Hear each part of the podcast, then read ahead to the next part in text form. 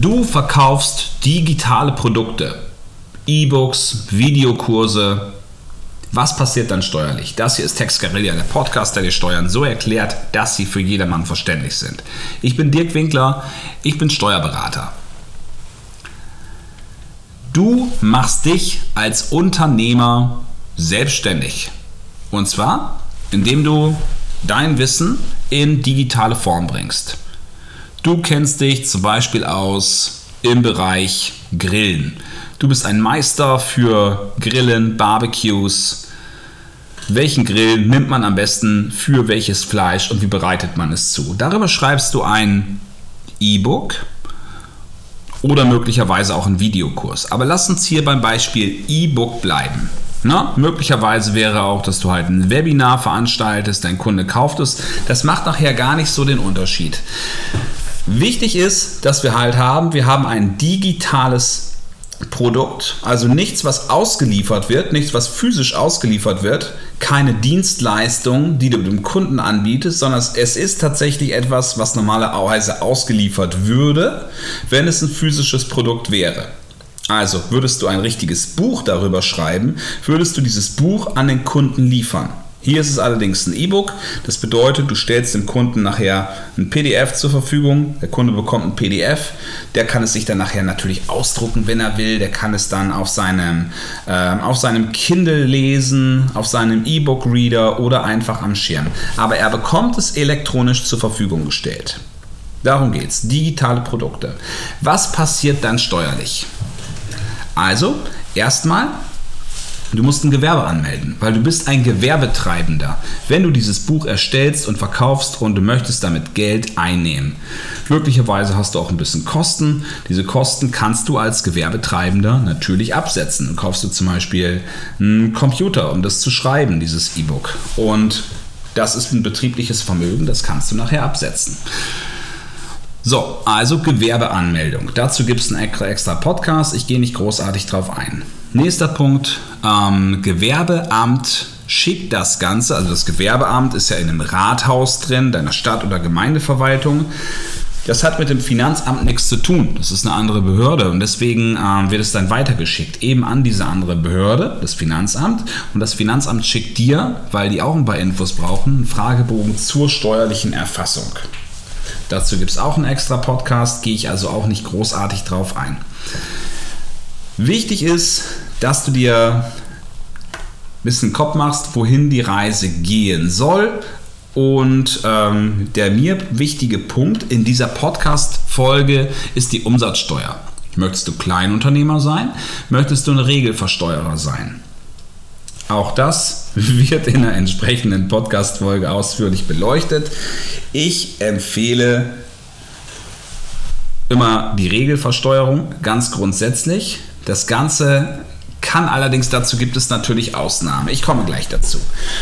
So, mm, der Grund, wenn du jetzt zum Beispiel den Computer kaufst, du kaufst dir einen, einen neuen, teuren Mac, dann sind da drin ein paar hundert Euro Umsatzsteuer enthalten und diese Umsatzsteuer kannst du dir vom Finanzamt erstatten lassen. Du kriegst quasi einen Rabatt auf deine, ähm, auf deine Firmeneinkäufe, die du machst, in Höhe der Umsatzsteuer.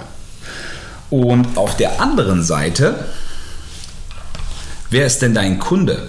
Was sind denn deine Einnahmen?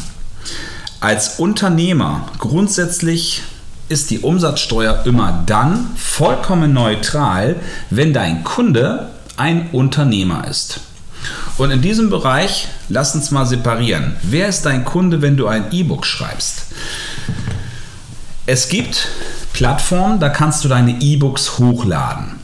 Und diese Plattformen, die machen dann für dich das komplette Fulfillment, also die Auslieferung, eben auch die Rückgabe, falls erforderlich. Die nehmen auch das Geld von den Endkunden ein. Also dein Kunde ist hier nicht der Endkunde. Ne, der Endkunde ist derjenige, der das Buch kauft, nachher liest, das E-Book. Aber die Plattform, die ist dazwischen geschaltet. Und zwar funktioniert es so, der Endkunde zahlt an die Plattform. Ne? Guter, äh, gutes Beispiel hierfür ist Digistore 24. Und ganz klar ist, in dieser in dieser Rechnung ist nachher Umsatzsteuer drin enthalten. Digistore 24 ist der Lieferant, sind natürlich umsatzsteuerliche Unternehmer und die schreiben Umsatzsteuer in die Rechnung rein. Also der Endkunde zahlt auf jeden Fall immer Umsatzsteuer.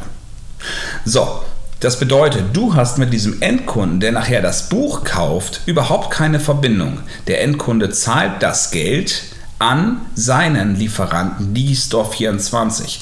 Und jetzt hast du diesen Deal eben mit der Plattform, dass du dieses Geld natürlich weitergeleitet bekommst, aber die Plattform schöpft sich natürlich einen Gewinnanteil ab für seine Dienstleistung, für die Auslieferung, für die Rechnungsstellung, wenn mal irgendwie Support benötigt wird. dass du bist komplett aus der Schussbahn raus, aber dafür musst du natürlich einen Teil von deinem Gewinn abgeben. Also, das bedeutet, Lass das Buch nachher 50 Euro kosten, dann gehen ungefähr 8 Euro von der Mehrwertsteuer, von der Umsatzsteuer runter. Und dann gibt es halt noch ein paar Euro Gebühren, die darunter gehen. Und möglicherweise bekommst du nachher, sagen wir mal, das sind 7 Euro Gebühren, dann bleiben 35 Euro übrig und diese 35 Euro, die bekommst du ausgezahlt. Meistens wird das dann eben auch verteilt. 80 Prozent bekommst du zuerst, äh, bekommst du ganz schnell, 20 Prozent werden halt nochmal einen Monat lang einbehalten, falls noch irgendwas ist. Also wenn der Endkunde dieses Produkt dann doch noch zurückgeben will oder so. So, und jetzt kannst du dir untersuchen, äh, jetzt kannst du dir aussuchen, bist du ein Kleinunternehmer, dann bekommst du die 35 Euro. Bist du allerdings jetzt ein normaler Regelversteuerer, dann bekommst du die 35 Euro plus 19% Umsatzsteuer obendrauf. Für Digistore 24, für die Plattform, ist es vollkommen irrelevant. Die zahlen dir die Umsatzsteuer, die können sich das Geld allerdings später vom Finanzamt wiederholen. Das ist für die egal. Und du zahlst diese Umsatzsteuer später auch an das Finanzamt. Dir bleiben so oder so 35 Euro. Das macht keinen Unterschied. Der Unterschied liegt darin in der Vorsteuer. Das heißt, wenn du jetzt nämlich selber Waren, Geräte einkaufst, die dir helfen und darin in der Rechnung ist Umsatzsteuer drin, dann kannst du dir die vom Finanzamt erstatten lassen. Also guck, wie hoch sind deine Ausgaben.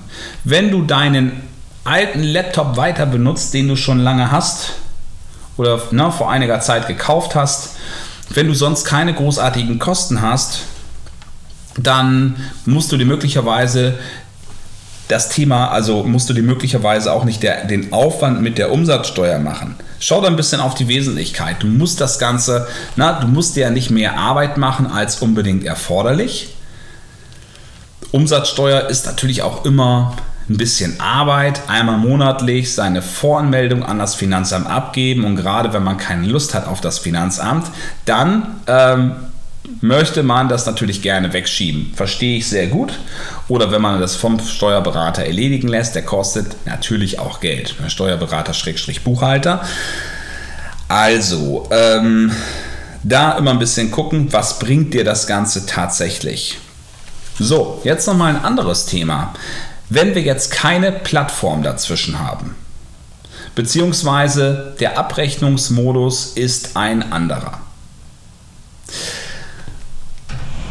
Wenn also du direkt an deinen Endkunden verkaufst, man muss immer gucken, was steht auf der Rechnung nachher drauf. Dann ist es möglicherweise ein bisschen anders gelagert. Dein Kunde ist dann nämlich, je nachdem, es kommt auf das Produkt an, dein Kunde für den ist die Umsatzsteuer nachher ein reiner Kostenfaktor.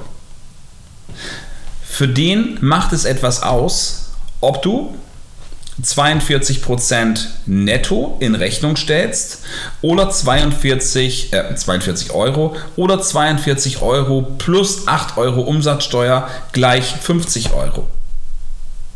Na, will damit sagen, wenn du ein umsatzsteuerlicher Regelversteuerer bist, dann musst du höhere Preise verkaufen können, beziehungsweise musst von deinen Verkaufspreisen etwas runternehmen. Und da ist es möglicherweise günstig, dass du vielleicht doch ein Kleinunternehmer bist. Also schau immer darauf, verkaufst du an den Endkunden direkt oder ist da eine Plattform dazwischen? Wenn eine Plattform dazwischen ist, dann ist es grundsätzlich erstmal besser, auf die Kleinunternehmerregelung zu verzichten. Aber wenn du direkt verkaufst, Wir bleiben im Bereich Grillen. Das sind alles Endkunden. Da ist kein Unternehmerkunde dabei. Für den ist die Umsatzsteuer ein Kostenfaktor.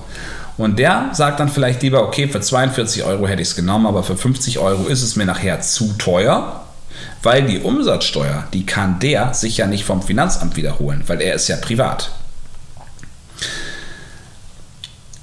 So, weiteres Thema bei der Umsatzsteuer, wenn wir hier in den internationalen Bereich gehen. Angenommen, du schreibst dein Buch auf Deutsch, dann wirst du in, im Wesentlichen diesen Grillgradgeber in Deutschland verkaufen. Aber möglicherweise verkaufst du ihn auch nochmal nach Österreich, nach Südtirol, also Italien oder in die Schweiz. Und dann haben wir nochmal eine bisschen andere Herausforderung, weil tatsächlich wirst du nämlich, wenn du ein Regelversteuerer bist, also wenn du Umsatzsteuer ausweist, möglicherweise in das Thema reinkommen, dass du hier Umsatzsteuer, ausländische Umsatzsteuer in Rechnung schreibst. Diese ausländische Umsatzsteuer, du musst dich dann nicht beim österreichischen Finanzamt oder bei der schweizerischen Steuerverwaltung melden oder möglicherweise sogar bei der italienischen, wo du dann tatsächlich vielleicht auch italienisch sprechen musst. Dafür gibt es ein Vereinfachungsverfahren. One-Stop-Shop Verfahren heißt das, beziehungsweise früher hieß das Mini One-Stop-Shop, MOS oder OSS abgekürzt. Und das ist die Möglichkeit, wenn man auch in anderen Ländern Umsatz hat. In den europäischen Ländern. Ne? Also das, das gilt für die EU-Länder, das gilt nicht für die sonstigen Länder. Für die Schweiz ist wieder ein anderes Thema, aber für die EU-Länder meldet man sich hier an, Betrieb, äh, Bundeszentralamt für Steuern und dann wird das zentral verteilt. Bedeutet, du zahlst es einmal an die deutsche Behörde und die verteilt es dann weiter nach Österreich, nach Italien, keine Ahnung, nach ähm, Schweden oder wohin auch immer.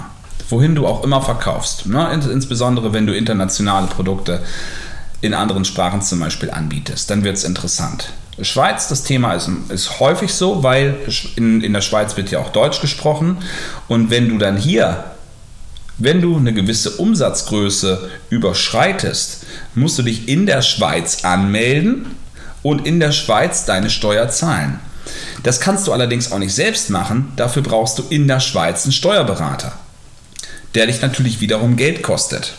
Also möglicherweise ist es dann hier leichter, wenn du erstmal Kleinunternehmer bleibst. Also, ne, du, du siehst an der Stelle, hier sind viele Sachen zu beachten und lass dich an dieser Stelle bitte einfach mal von einem, von einem Experten coachen, lass den das angucken und der wird dir dann sagen, okay, ähm, das ist die Handlungsempfehlung oder wir haben hier gar nicht mehr die Möglichkeit überhaupt ähm, die Umsatzsteuer auszuschließen, weil deine Umsätze zu hoch sind und deswegen sind jetzt folgende Schritte proaktiv zu tun. Gerade wenn du mit deinem Business startest, wenn du sagst, okay, ähm, ich gucke erstmal, was hier passiert, ums Finanzamt kümmere ich mich später. Bitte nicht so lange damit warten. Sobald du Geld verdienst und wenn du gesagt hast, ich bin ein umsatzsteuerlicher Unternehmer, ich schreibe Umsatzsteuer in Rechnung, musst du diese Umsatzsteuer auch ganz schnell abführen. Na, das ist eine Frage von, ähm, von Monaten. Also der Voranmeldungszeitraum ist immer der Monat. Und das bedeutet, du kannst das nicht auf die lange Bank schieben. Na, da wird das Finanzamt dann eben auch ungemütlich, wenn du die Sachen einfach verschiebst. Weil tatsächlich ist ja vollkommen klar, die Umsatzsteuer, das ist eine Steuer, die nicht dir gehört. Die zahlt der Kunde, dass du es ans Finanzamt weiterleitest. Es gehört von vornherein dem Finanzamt. Wenn du es allerdings ganz lange behältst, dann behältst du etwas, was dir nicht gehört. Na, es ist, ähm, ja, Du enthältst dem Finanzamt das vor. Ich will nicht sagen, du stiehlst es, weil ähm, du hast es dem Finanzamt ja nicht weggenommen, aber tatsächlich gehört es dem Finanzamt und deswegen muss es dem Finanzamt dann eben auch zeitnah weiterleiten. Digitale Produkte. Ich danke dir recht herzlich fürs Zuhören und freue mich auf die nächste Folge.